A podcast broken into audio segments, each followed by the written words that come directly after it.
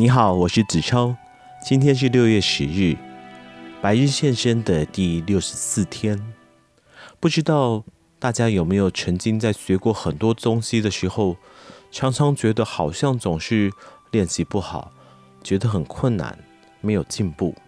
所以今天帮大家选读了一本由詹姆斯·克利尔所写的《原子习惯》，副标题是“细微改变带来巨大成就的实证法则”。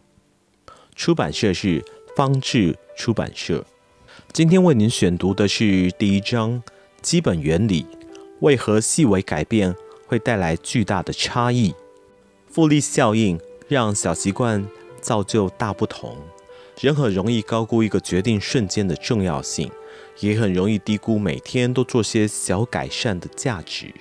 我们往往如此说服自己：巨大的成功必定来自于巨大的行动。无论是减重、创业、书写、夺冠，或是达成其他的任何目标，我们都会给自己压力，期许要达成惊天动地的进展，好让别人津津乐道。相较之下，百分之一的改善并不特别值得注意，有时候甚至根本不被注意。但其实意义可能大得多，尤其长远来看，随着时间的过去。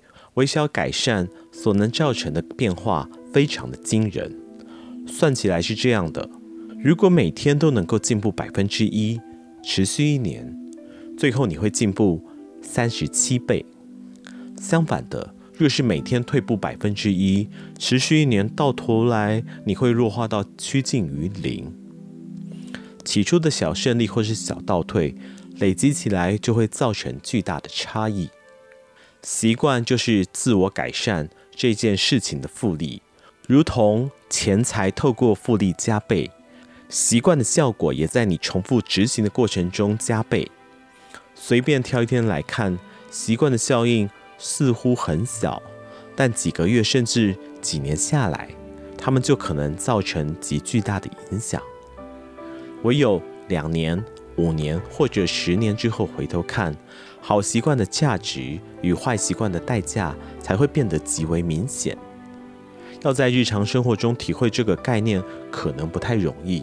我们往往轻视小的改变，因为他们在当下似乎并不重要。现在存一点钱，你仍旧不是百万富翁。连续上健身房三天，你的身材还是很糟。今晚研读法文一小时，你还是没有办法学会这个语言。我们做出一些改变，成果却似乎总是来得不够快，于是我们自然而然地回归到先前的惯例。不幸的是，变换的缓慢步调，同时也会让恶习惯悄悄生根。今天吃了一顿垃圾食物，体重上的指针不会移动太多。今晚因为加班忽视家人，他们不会怪你。把当天应该做的案子拖到隔天，通常之后还是会有时间完成。单一决定很容易被漠视。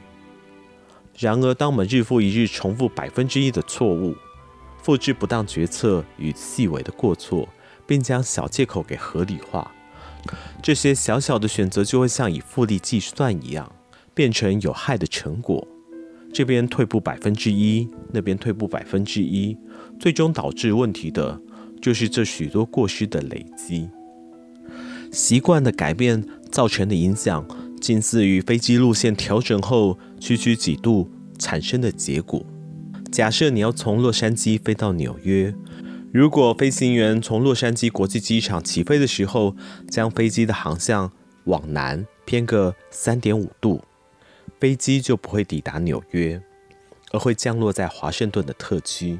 如此细微的改变，仅仅是机首偏移个几寸，在起飞的时候几乎难以察觉，但经过横跨整个美国的距离放大之后，最终的降落地却差了好几百里。同样的，日常习惯的微小改变，也能够将你的人生引导到非常不同的目的地。做好百分之一或糟百分之一的选择。在当下似乎没有差别，但是经过横跨一生的时间给放大，便会决定你是个怎么样的人。或是你能够成为怎么样的人。造就成功的是日常习惯，而不是千载难逢的转变。话说回来，重要的不是你现在有多成功，或是你多不成功，而是你的习惯是否把你放在通往成功的道路上。比起当前拥有的成果，你应该更关注现在所处的轨道。假如你是个百万富豪，但是每个月都入不敷出，那么你就处在一条糟糕的航道上。只要花钱的习惯不改，就不会有好成果。反过来说，如果你穷困潦倒，但是每个月都设法存一点钱，那么你就处在通往财务自由的路上。想要预测自己的人生走向，只要追踪微小收获或者是微小损失的曲线。然后看看你每天的选择，经过十年或二十年会被复利计算成什么样子？你每个月都赚的比花的还要多吗？你每一周都有上健身房吗？你每天都有透过阅读学习新的东西吗？这些小小的战役会决定未来你是怎么样。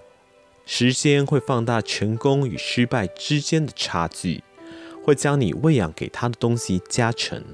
好习惯让时间成为你的盟友，坏习惯让时间与你为敌。习惯是一把双面刃，好习惯能够让你强大，坏习惯也能够轻易地将你给砍倒。因此，了解细节至关重要。你必须知道习惯如何运作，以及如何依照自己的需求设计习惯，这样才能闪避这把双面刃危险的那一面。好啦，今天的百日献声又到了尾声。那么，不知道你有没有想要养成什么样的习惯呢？日积月累的养成，才是你养成好习惯的关键。那么，我们百日献声，明天见。